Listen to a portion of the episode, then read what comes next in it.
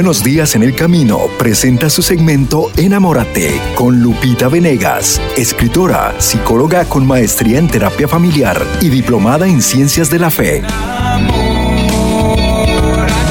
Un espacio para abordar los aspectos de la vida cotidiana desde la perspectiva profesional y espiritual. Enamórate con Lupita Venegas. A continuación.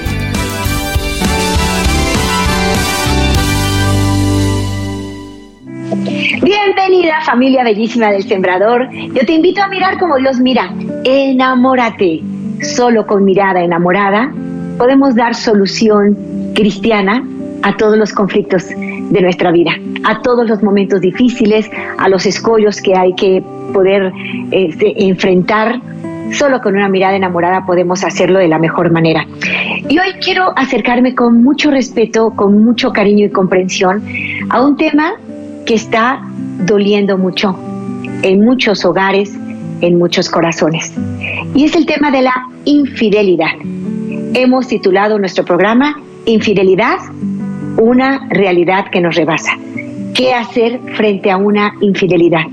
¿Se puede reconstruir? ¿Se puede perdonar una infidelidad? Hoy vamos a tratar de dar respuesta a ello.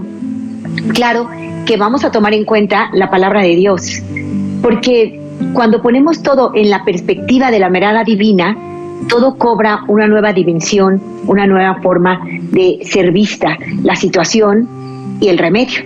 ¿Se puede perdonar una infidelidad? Dios te dice, sí, conmigo es posible.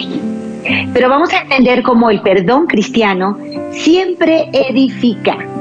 El perdón cristiano no solapa el pecado, no perdono una infidelidad para que se repita una y otra vez. Perdono porque amo. Perdono porque me duele lo que me hiciste, pero tú eres más importante que lo que me hiciste. Nuestro proyecto de vida juntos es más importante que lo que pasó. Y entonces yo perdono. Claro que para llegar a ese punto es todo un proceso. Y quiero hablarte de la infidelidad como el fenómeno que se está dando actualmente y cómo vamos a ir caminando poco a poquito hacia el deseo de Dios, que es el deseo del perdón. Pero antes de que te incomodes o te inquietes y digas, ay no, por favor, a mí no me digas eso, yo estoy deshecha, estoy destrozada, no hay perdón posible, no hay vuelta atrás, adiós, te cerró todo. Bueno, si esa es tu situación en este momento, quiero que sepas que comprendo tu sentimiento, tu emoción, que por supuesto lo primero que viene después del shock, del enfrentamiento a esta realidad es es un desconcierto total, es un coraje, es una impotencia, es una rabia. ¿Por qué? ¿Por qué? ¿Por qué pasó? No es fácil. Ahora, como todo proceso de pérdida, hay varias etapas en tus emociones. Hay un momento de una mezcla de emociones que no sabes ni definir, no sabes ni quién eres tú. Estás en un momento de profunda angustia, de un dolor que no se puede describir y realmente no sabes qué hacer. La verdad es que vienen ideas de venganza, yo haré lo mismo, de ruptura, de cortar, de, de matar, viene todo, ¿verdad? Bueno, entendiendo todo el proceso, vamos a llegar a cuál es esa voluntad de Dios. Eh, ve tomando nota de esta cita bíblica que la voy a leer más tarde. Pero si tienes Biblia, la tienes a la mano, vamos a leer hoy Juan 5, versículos del 5 al 9.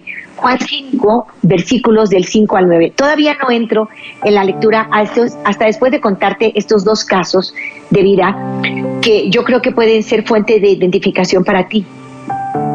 En el caso de infidelidad existe la persona victimaria, el infiel, y la víctima, la que está sufriendo de manera pasiva el desorden del otro. Eh, y vamos a ver, voy a hablar en las dos direcciones, tanto al infiel, tratando de comprenderle y de apoyarle en la salida hacia la voluntad de Dios, como al traicionado, al que ha sufrido esa infidelidad, quiero también hablarle con mucha comprensión, con mucho cariño, pero a los dos quiero invitarles a ver su vida de cara a Dios, a desarrollar una memoria de futuro. ¿Qué puedo hacer con mi vida si a partir de hoy hago las cosas mejor? Bueno, empiezo con dos casos de vida. Son dos situaciones que se presentaron en dos mujeres diferentes, cambio los nombres, pero son situaciones reales, eh, frente a una infidelidad. La primera parte, son amigas que platican en un café, vamos a pensar en sus nombres, Leticia y Susana. Leticia llega con Susana y le dice, sospecho que mi esposo es infiel, sospecho que, me está eh, traicionando, he visto estos mensajes que, que me han transformado la vida, no puedo creer lo que veo, que se escribieron, que se dijeron, no lo puedo creer. Eh, pero él dice que no son de él, que son de un amigo. Eh, quiero, quiero cacharlo, quiero, quiero hundirlo, estoy devastada, es que no me puede estar haciendo esto. Esto dice, no sé si dije Susana, Susana dice, estoy eh, encontrándome con que mi esposo es infiel, aunque él lo ha negado. Esto dice Susana. Y Leticia le responde, yo tengo el mismo problema. Mi esposo me ha traicionado. He visto evidencia. Le pregunté y me dijo que no era verdad, que fue algo único, esporádico, que no lo vuelve a hacer, que está arrepentido. Y la verdad es que le quiero creer. Y la verdad es que quiero estar con él bien. Entonces me voy a esmerar, me voy a esmerar por ser una mujer que aporta a su matrimonio. Creo que la monotonía nos alcanzó. Estábamos dedicados al, día a día y alimentando muy poco nuestro amor. Susana no lo puede creer, le dice a Leticia, ¿es que eres tonta o qué? ¿Te van a ver la cara una y mil veces? ¿Te vas a dejar? Yo no me voy a dejar, yo voy a pagar a un investigador para que lo cache y tenga yo evidencias y lo pueda hundir y le voy a decir el mundo entero qué clase de calaña tiene este hombre bueno, Leticia estaba furiosa. Susana, vamos a poner Susana es la furiosa, Susana es la que está enojada, furiosa y Leticia es la que está un poco más tranquila. Las dos muy dolidas, pero su reacción emocional distinta.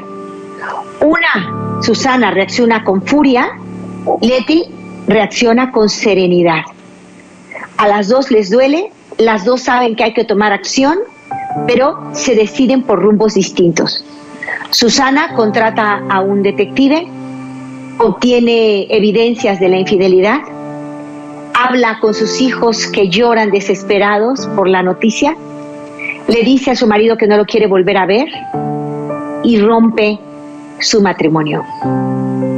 Leticia, por su parte, espera a su esposo en una ocasión, no investiga, no profundiza más, sentada en su cama le dice, tenemos que hablar. Tenemos un problema y sé que encontraremos juntos una solución. El esposo se desencaja y dice, ¿de qué me estás hablando? Ella le dice, estás cometiendo una infidelidad y no te voy a reclamar nada, pero sí quiero decirte, si tú estás dispuesto a luchar por nuestro matrimonio, yo también. Si quieres terminar todo, dímelo ahora. Él se sienta al lado de ella, a un lado de la cama, y le dice, perdóname, perdóname, no quiero romper lo que tenemos nosotros. Perdóname, fue una tontería, fue una estupidez, necesito, si tú quieres luchar conmigo, quiero luchar contigo. Dame otra oportunidad. Leticia, por supuesto que llora, se siente devastada, pero se ha planteado la realidad de tal modo que los dos están en posición de luchar. Y ella le dice sinceramente, me, me has roto el corazón, jamás me lo esperé de ti, pero yo quiero estar bien contigo hasta el final. Y si es necesario pasar por un proceso y perdonarnos y renovarnos, lo quiero pasar contigo. Y en el caso de Leticia, se reconstruye la relación. En el caso de Susana, no. Hay una ruptura total, con muchísimas heridas, con mucho dolor. Hay pleitos que apenas era el principio, después se fueron incrementando, incrementando. Intervinieron los abogados, eh, se decían incluso mentiras, exageraban las cosas con tal de obtener lo que tenían, que querían obtener. Susana se fue por la revancha. Le voy a dar en donde más le duele, le voy a sacar todo su dinero. Casi, casi decía, le voy a sacar los ojos, ¿no? Estaba muy enojada, pero su enojo manejó todas sus decisiones. Y por supuesto, la tragedia fue devastadora, no solo para ella y él, sino para sus hijos, para la sociedad, hubo un escándalo. Oía como el doctor Armando Duarte eh, hablaba de, de los diferentes tipos de infidelidades como diferentes tipos de fractura, ¿no? Y el doctor decía, hay fracturas de rama verde, que la rama tiene vida y aunque se haya roto, se haya tronado, está unida. Hay fracturas de rama seca, en donde se rompe la rama, pero está tan seca que ya no hay nada de unión, no sigue unida, se separó por completo. Y hay eh, fracturas mucho más graves que se llaman fracturas expuestas, en donde se rompió aquel hueso, se derramaron, se rompieron también los tejidos, la piel sale y es un escándalo, es visible para todos, ¿no? Comprendemos que las situaciones de Leticia y Susana eran diferentes. En el caso de Susana se llevó la fractura hasta fractura expuesta. Hubo un escándalo, todo el mundo se enteró, se lastimaron todos. La sociedad misma se lastimó, la familia, los hijos, por supuesto, el corazón de cada uno de ellos, ¿no? Fue una fractura muy grave, fractura expuesta. Y tal vez, si pensáramos en Leticia, fue una fractura de rama verde. ¿Qué significa esto? Que todavía hay unión, aun cuando hubo dolor. Por supuesto que duele cuando tienes una fisura y te dice el doctor, nada que hacer, nada más inmovilizar el brazo y quedarte quietecito y cuidarte, pero va a volver a recuperarse. Bueno, hay infidelidades que son un poco así, no son tan graves, la relación no estaba tan lastimada, porque en cada infidelidad hay muchos factores que influyen. No es nada más que nos llevamos mal y yo por eso busqué el amor en otra parte. No es solo eso. Hay quienes incluso tienen una buena relación, pero tienen tentaciones, debilidades y puede darse también la infidelidad. Eh, lo, importante es, primero, detectar cuál es el grado de dolor que se ha causado, cómo es la ruptura si la ruptura es de, rama verde, si todavía puede haber muchos lazos de unidad, hay que luchar por eso, como lo hizo Leticia. Si es de rama seca, ya tronamos, ya esto fue la gota que derramó el vaso, ya no podemos seguir. Hay muchas cosas que se pueden hacer, sobre todo a nivel espiritual. Ahí donde Dios interviene hay milagros. E incluso en fracturas expuestas, en daños tan graves como el que llegaron a vivir Susana y su esposo, puede haber total, total restauración, porque Dios es poderoso y hace milagros. Somos seres integrales y somos seres que somos unidad de cuerpo, alma y espíritu, como nos dice San Pablo. Entonces hay que atender las tres áreas cuando estamos frente a una, a una situación tan traumática, tan dolorosa, a una pérdida hay que atender las tres áreas, físicamente atendernos, espiritualmente y psicológicamente, las tres.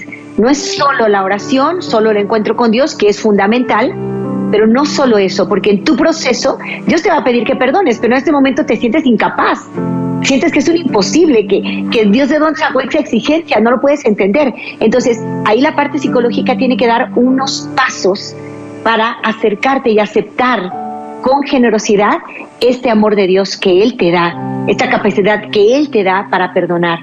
¿No? Entonces hay que hacer un camino espiritual, un camino psicológico y un camino también físico, porque físicamente cuando llega el, el dolor no puedes dormir, no estás concentrado en nada, no quieres comer, eh, físicamente te enfermas, tu sistema inmunológico se deprime, vienen enfermedades, puede haber germen para cáncer, vienen otro tipo de enfermedades, unas colitis tremendas, gastritis, eh, migrañas, eh, neuralgias, muchas cosas pueden darse a nivel físico que hay que atender. Entonces, en el momento en que yo me enfrento a una situación, lo más sano y sabio que puedes hacer, aunque se trate de una fractura expuesta, es como Leticia, ponerte en orden y gobernar tus sentimientos.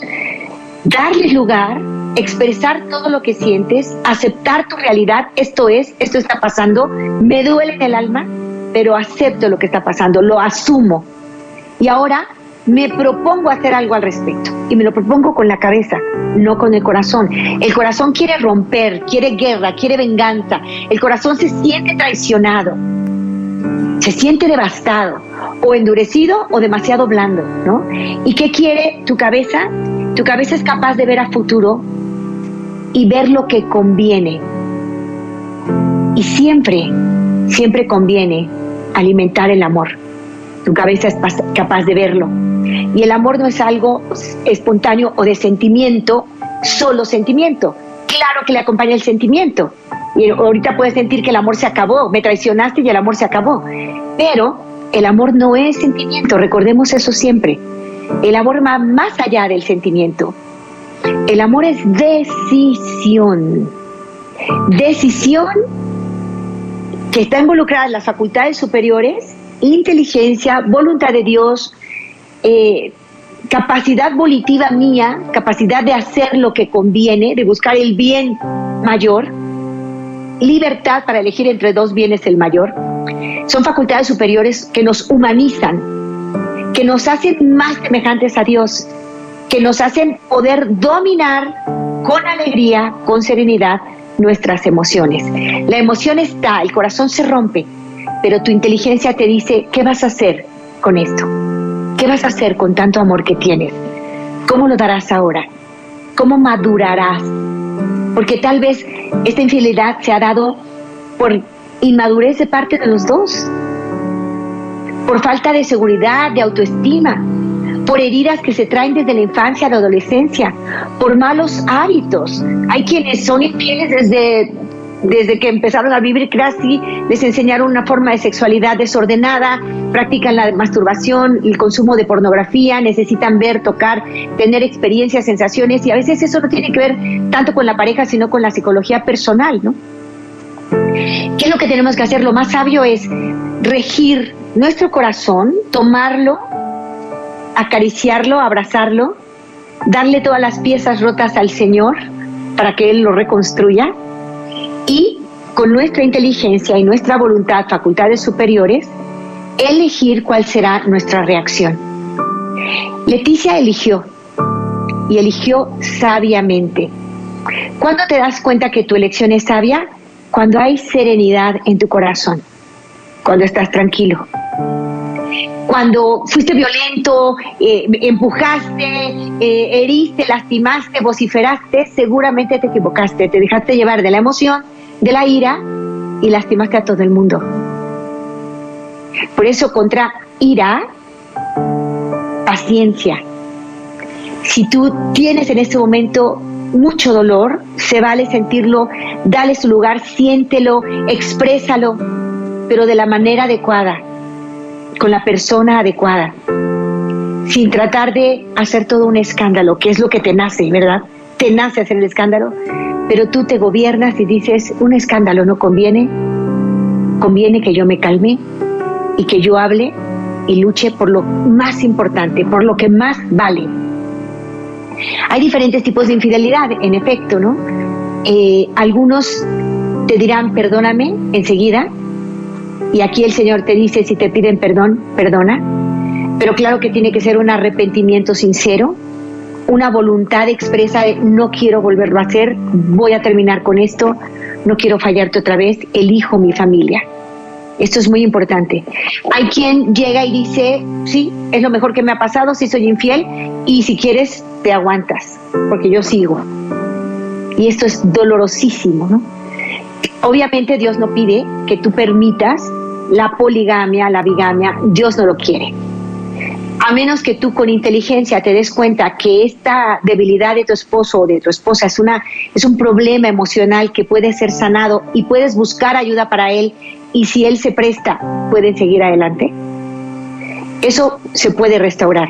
Cuando hay de plano cinismo total y dice, te aguantas, yo soy así, entonces, bueno, recurrir a Dios con todo nuestro corazón y pedirle la sabiduría para actuar, para poner límites claros, para saber cuál es la guerra que voy a luchar, cuál no. Todo depende de las circunstancias.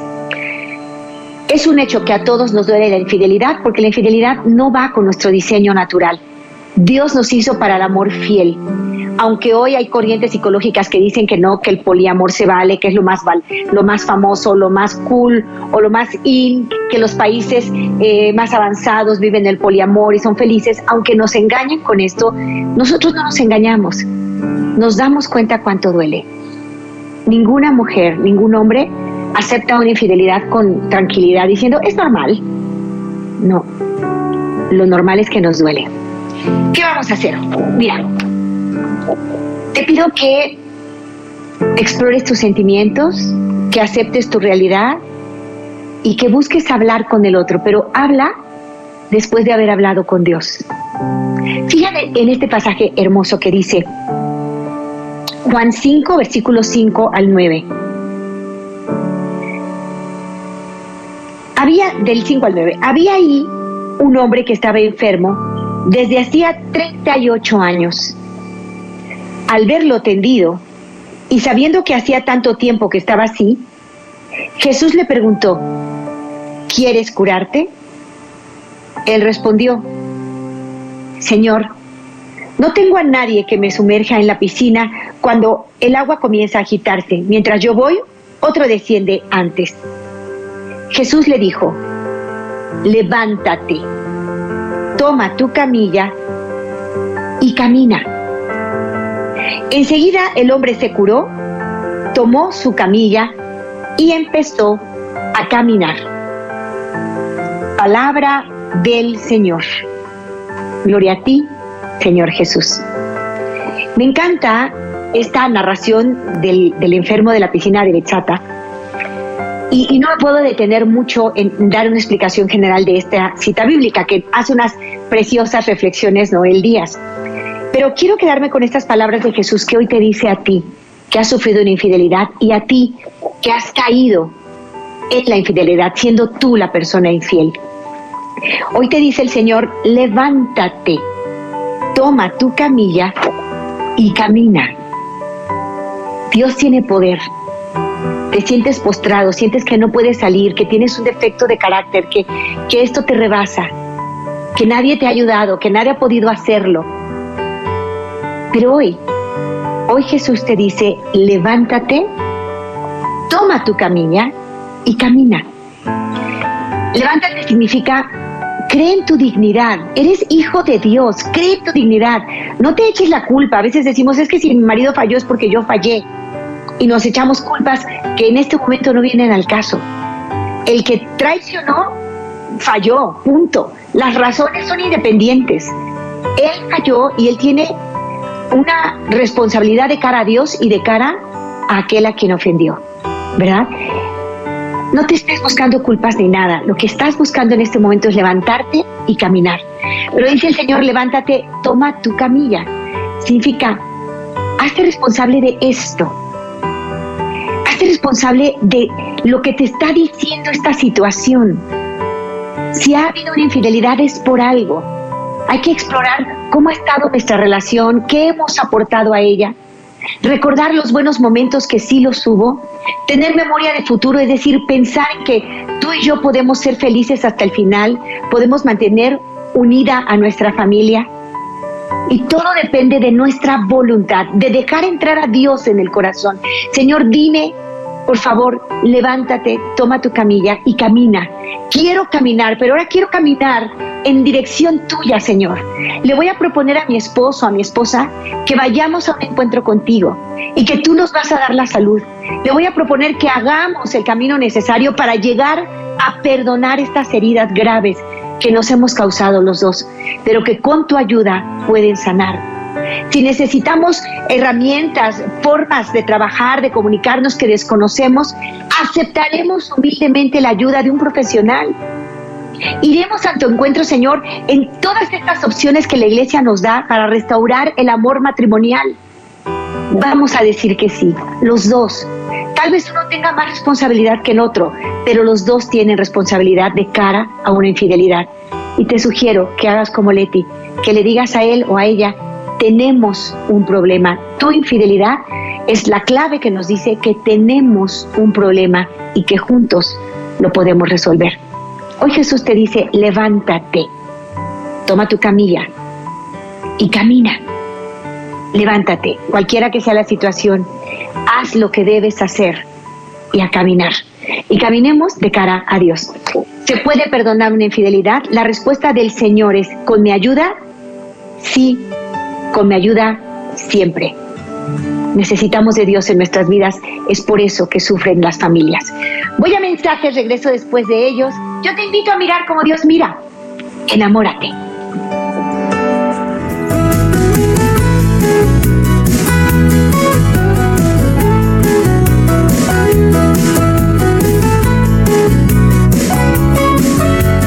Teníamos la primera parte de este segmento eh, sobre la infidelidad. Lupita Venegas nos ponía, eh, yo creo que se ha enfocado mucho en la palabra dolor. Definitivamente el dolor es, eh, yo creo que lo más común y lo más lógico en esta clase de situaciones porque el corazón se rompe. Es una traición en diferentes casos, como ya lo decía, pero también nos pone en esperanza de que sí se puede sí se puede. Definitivamente es una oportunidad también para encontrarse uno mismo, para buscar a Dios. Y pues vamos a esperar entonces las llamadas porque sabemos que van a ser eh, pues muchas, porque como ella lo dijo al inicio, es un flagelo y es como una epidemia. 773 777 7773. Ese es el número a marcar y les esperamos para que comenten, para que den testimonio me tocó un punto muy esencial, Lupita, donde nos dice que a veces nosotros, que, que o sea, la persona fue infiel, tendemos a echarnos toda la culpa, qué hice o por qué, y lo cuestionamos tanto tiempo. Entonces no damos la apertura para sanar o para seguir adelante, sea cual sea, con la ayuda de Dios, ¿verdad? Lo que Dios determine en nuestra vida. Vamos a ir a esta pausa y ya vamos a volver con ustedes y las llamadas al 773 777 77 73. En unos momentos regresamos a Enamórate con Lupita Venegas.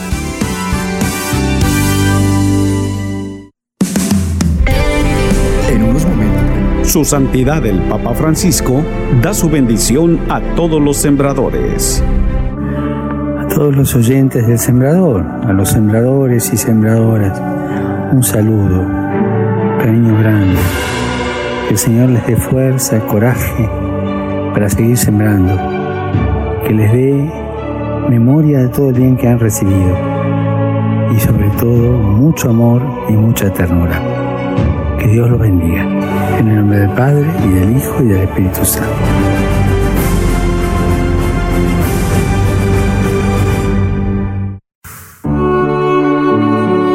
Este Radio se une con su santidad el Papa Francisco en la jornada de oración por la paz en el mundo y en Ucrania.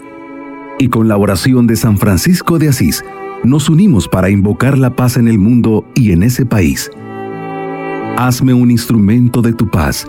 Donde haya odio, lleve yo tu amor. Donde haya injuria, tu perdón, Señor. Donde haya duda, fe en ti. Hazme un instrumento de tu paz, que lleve tu esperanza por doquier. Donde haya oscuridad, lleve yo tu luz.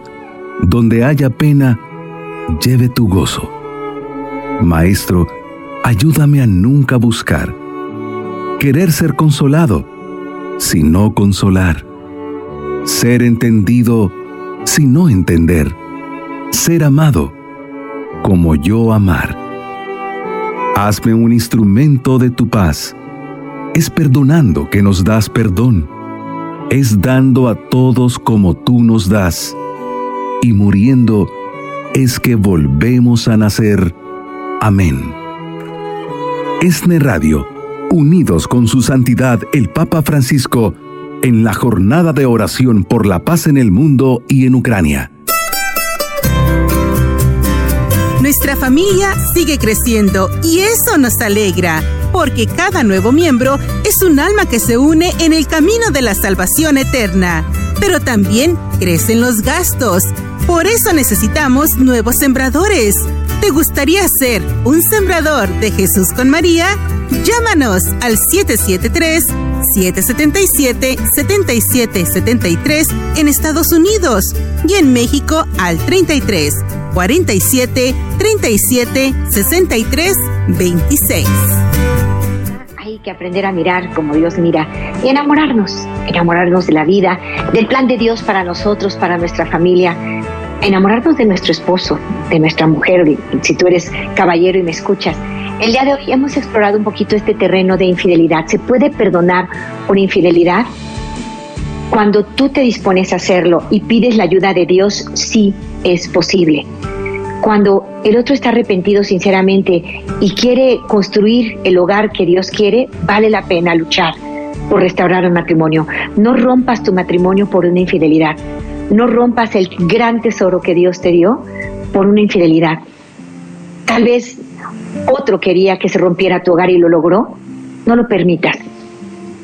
Haz más la voluntad de Dios que la voluntad del mundo o del otro o de una tercera persona. Hay dos números, dos números para que me marques. Uno a nivel nacional en Estados Unidos, 773, 777, 77, 73.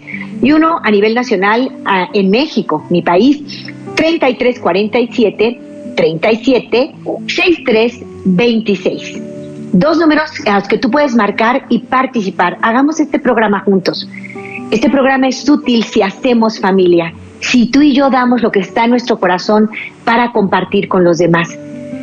Enfrentar una infidelidad no es fácil. Yo he hablado con los infieles. Ellos me, dicen a mí, Lupita, yo no quiero perder a mi familia. Fue una estupidez lo que hice, pero ella no me quiere perdonar. Y los veo. Ayer tuvimos una llamada justo con un hombre, se rompía su, su voz, el dolor tan grande de haberse equivocado y no tener el perdón era devastador para él. Hay quienes dicen, yo juré que jamás iba a perdonar una infidelidad, pero ahorita que se presentó, no sé qué hacer porque no quiero lastimar a mis hijos, no quiero romperme yo, no sé qué hacer, juré que nunca lo perdonaría, pero necesito ayuda porque no quiero terminar todo. Quiero ver cómo hago las cosas, cómo restauro. Hay diferentes situaciones, no sé cuál es la tuya, pero si quieres compartirla sería una gran riqueza para todos. Hay dos números, en Estados Unidos 773, 777, 7773, en México 3347, 37, 63, 26. Espero sus llamadas y hagamos este programa juntos. Por lo pronto te digo, para perdonar tenemos que entender que esto es un proceso, que debo empezar por saber qué es lo que quiero realmente y que dar un primer paso hacia, Dios será muy importante. De pronto, toda esta situación que me mueve el piso tiene que ver con cuánto ha estado Dios en mi vida, en dónde ha estado Dios en toda esta situación. Tal vez nuestra relación ha sido muy alejada de nuestro Señor. Bueno, primer paso, acércate a este Dios que es poderoso y que te va a llevar en un proceso hacia el perdón, que es lo que más va a sanar. Si es necesaria la ruptura total, bueno, caminando de la mano de Dios lo sabrás. Alicia, desde Chicago, ya está lista esta llamada y te recibo con mucho cariño, hermanita. Adelante, ¿cómo estás? Bueno. Hola, ¿qué tal? Sí, bueno, ah, ¿cómo está, doctora? Encantada de escucharte. No sé si quieres compartirnos tu nombre. Ay, mm, no, porque mucha gente me conoce, discúlpeme. Ok, ah. lo dejamos como anónimo, bienvenido. Sí, por favor. Ah, no sé si es referente al tema, solo necesito un consejo. La busco porque la escucho todos los días en la Adelante, hermano. Ah, yo tengo un problema, eh, tengo desconfianza de mi esposa pero no me da motivos ella. Ah, pero tengo un miedo. Ella la ayudé a emprender un negocio. Este habla con mucha gente por internet, por por las redes sociales y he tenido problemas con ella porque le le digo que que habla con mucha gente, que le mandan corazoncitos desde likes y eso. Ella me dice, no, no es nada malo, yo estoy trabajando, tú sabes, pero tengo miedo, checo, checo su estado en, Facebook, en Instagram, y, no sé, tengo, necesito que me pueda guiar o cómo yo poder calmar esto, porque ella no, no me ha dado motivos, no me ha dado ningún, ningún, ella es, yo, ella está bien conmigo, pero yo soy el del problema.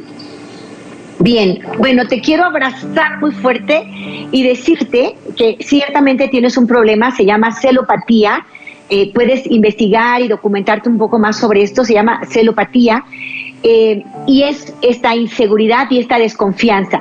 Pero la buena noticia, te voy a dar una excelente noticia, hermano mío. Como tú te das cuenta, tú vas a sanar. Porque hay muchos celópatas que no se dan cuenta y que dicen el problema es de la otra y ella tiene que cambiar y ella tiene un problema y ellos no aceptan de ningún tipo de ayuda. En tu caso, tú estás diciendo, sé que el problema es mío y eso es fenomenal. Eso ya es el 50% de la solución. Vas a estar bien. Efectivamente existe este problema. Puede haber eh, mm, una tendencia o una predisposición desde tu nacimiento hacia los celos. Probablemente alguien en tu familia ha sido así y lo puedes notar, tu padre, tu abuelo, algún hermano muy desconfiados, muy temerosos. Puede ser, hay un factor probablemente asociado eh, a, lo genético, pero también hay algo muy importante. Cuando tú en tu infancia no ganaste seguridad y confianza básica, creces toda tu vida inseguro y desconfiado. Y los primeros cinco años de vida son cruciales. Y durante esos primeros cinco años tú vas a hacer tu propio análisis, tu propio chequeo, eh, si durante esos primeros cinco años no sentiste seguridad y confianza, sino todo lo contrario, hubo abandono, maltrato, descuido, eh, abandono físico, abandono emocional, hay muchas razones por las que tú no cultivaste dos sentimientos básicos para la vida que son seguridad y confianza. Entonces, cuando eso sucede, crecemos inseguros y desconfiados y eso lo aplicamos a todas nuestras relaciones. Entonces, lo primero es, tú date cuenta que es un problema más tuyo que de ella, pero platícale que necesitas ayuda precisamente porque tienes este problema. Entonces, la esposa de un celo típico es muy importante que le diga todos los días, te amo, te quiero, que le mande un detalle, que sea cariñosa con él. ¿Qué pasa con la esposa de un celo típico? Normalmente se hace fría y distante y se enoja por todo porque ya me harté de que me esté celando por todo y entonces crea más distancia y por tanto más inseguridad en el otro. Entonces, la pareja ayude dándole seguridad, mucho trato cariñoso para él. Pero tú que, que tienes la celopatía, tienes que trabajar en tu propia autoestima. Tienes que ir a la sanación de tu niño interior porque algo te pasó a ti que te hizo inseguro y desconfiado y eso lo mantienes en tus relaciones más importantes. Entonces, tienes que trabajar en ti, dejarte ayudar. Te invito a que investigues en internet qué es la celopatía, cuáles son sus síntomas. Tú dices, investigo sus, cuentas, su Instagram, eh, muchos revisan la bolsa, revisan cosas en el closet, qué sé yo, ¿no? Bueno, proponte no actuar tu desconfianza.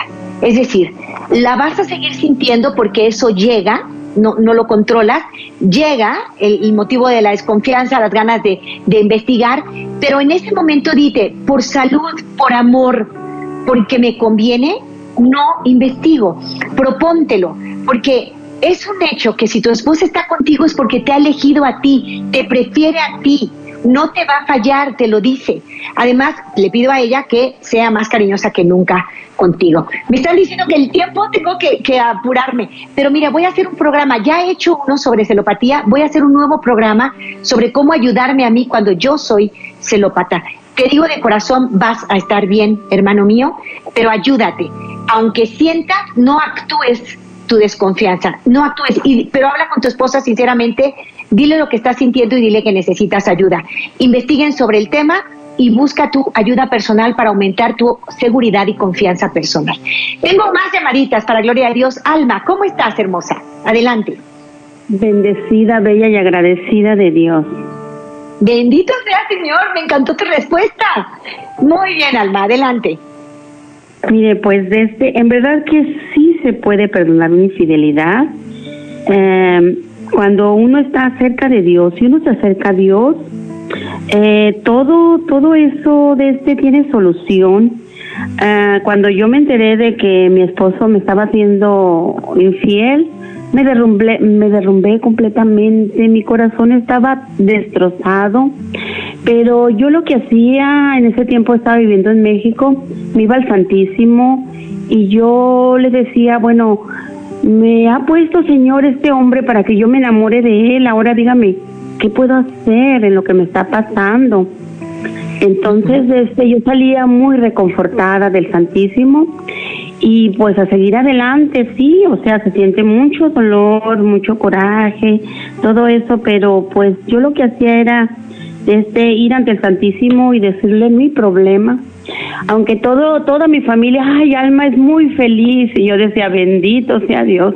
Bendito sea Dios que no se me note la infidelidad, o sea, que no se me note el dolor que tengo, porque siempre sonriendo, pero a veces por dentro me estaba derrumbando, pero siempre, siempre, yo lo que digo que doblando rodilla, pidiéndole a Dios, de este porque de este son los hijos los que sufren cuando todo eso se desbarata, todos esos hilos se trozan y qué pasa, es un desorden.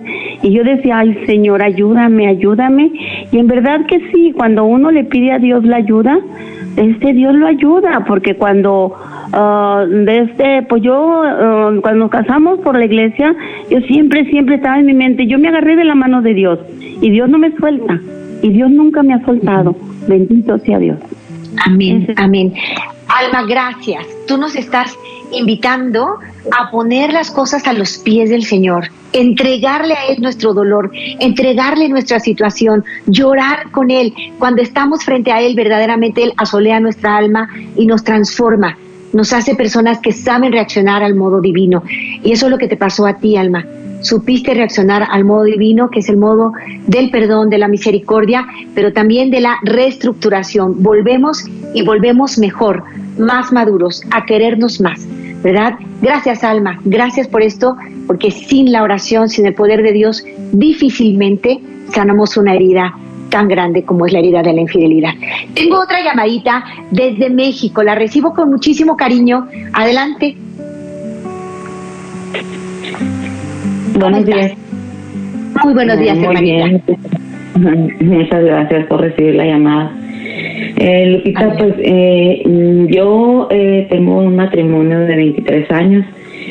Eh, pues eh, duramos seis años de novios y cuando teníamos cinco años pasé por una infidelidad. Cuando andábamos de novios, pues ya se imaginará, pues tanto tiempo de novios y siempre pues hemos, habíamos sido los primeros novios, mi primer novio y, yo el de él, entonces fue algo muy doloroso. Eh, según yo, perdoné esa infidelidad, después de ahí nos comprometimos y nos casamos y había sido un matrimonio muy bonito, de mucha confianza a pesar de lo que pasó.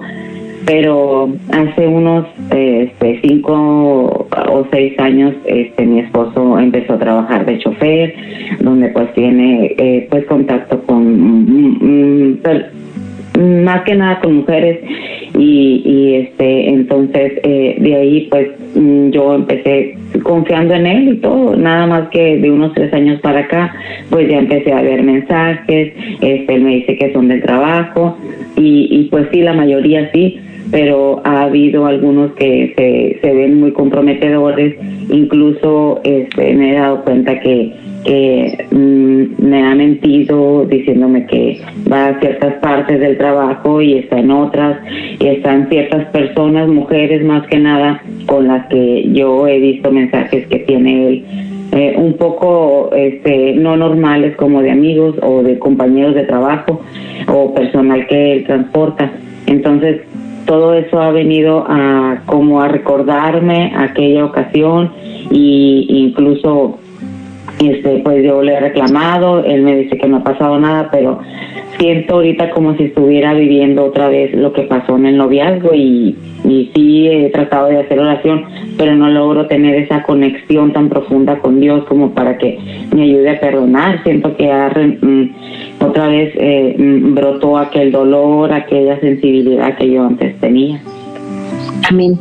Hermanita, muy bien, todo lo que me estás contando lo, comprendo y como hay un antecedente, por supuesto ahorita tienes temor, tienes mucho temor de perderlo, pero fíjense cuál debe ser nuestra reacción, preciosa. Si yo me hundo en, los, en las emociones y en los sentimientos, voy a acabar ahogándome de dolor.